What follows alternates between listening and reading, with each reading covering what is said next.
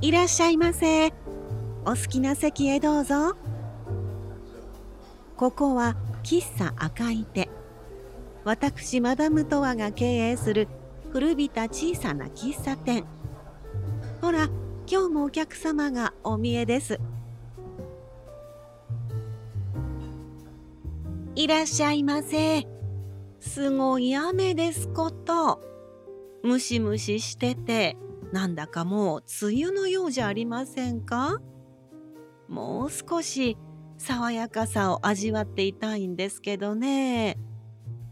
せっかく咲いたバラのお花が雨に濡れてますよ。そしてアジサイの生き生きしてること。今アジサイのお花がぐんぐんと背丈を伸ばしていますね。梅雨に入る前にいろいろ準備をしなくちゃだわ。いえ何ね？大したことじゃないんですけど衣類や寝具を入れ替えたり扇風機やサーキュレーターを出して何度も少し整理して風の通り道を作っておかないとね。梅雨が終わればすぐに猛暑が来ますもの。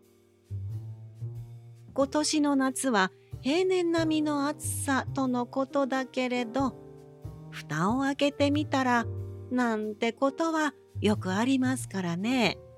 本当に、やっと外に洗濯物を干せるようになったと思ったら、すぐに梅雨が来ちゃうんだから。ええ花粉症でね。あら、お客さんも？そうですか。さてと、お待たせいたしました。ご注文は何にいたしましょう？アイスコーヒー？はい、かしこまりました。そろそろ冷たい飲み物が美味しい季節ですものね。昔はよく冷凍とか愛好とかいったものですよね。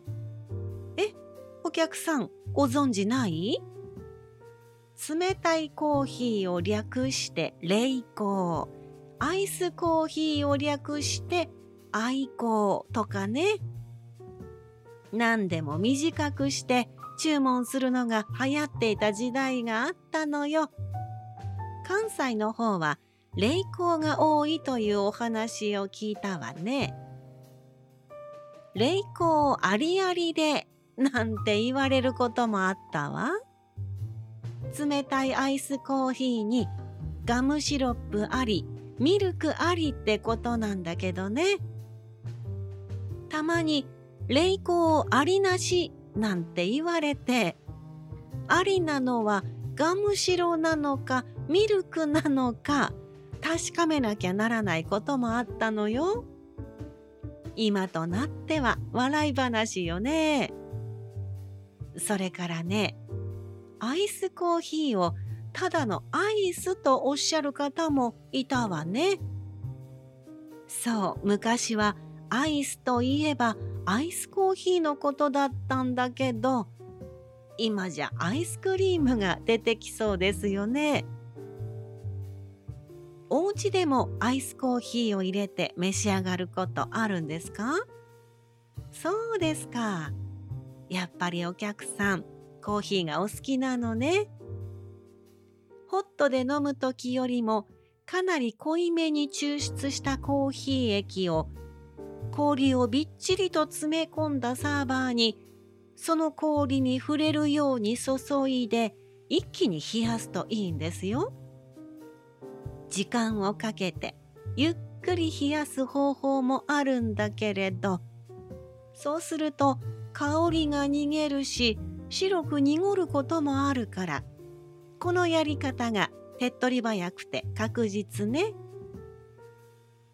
コーヒーの苦みと酸味がスキッと出て美味しいの。氷の入ったグラスに注ぎ入れたら綺麗な透明度で見た目も美しいのよね。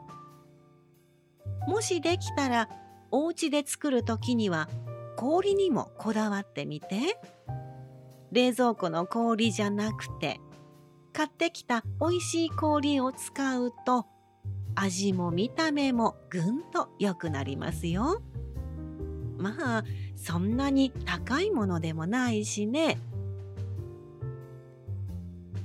うちでは残念ながらお出ししてないんだけれどダッチコーヒーというのがあってね最近人気のコールドブリューコーヒーも同じ系統ね。つまりね大まかに言えば水で抽出するアイスコーヒーのことなんです。水出しコーヒーなんていう言い方もあるわね。点滴のようにちょっとずつお水を加えながら時間をかけて抽出する方法とまるで麦茶のようにコーヒーの粉を水の中につけた状態で抽出する方法がありますよ。このダッチコーヒーは普通のアイスコーヒーと比べると尖りがなくて味がまろやかでね。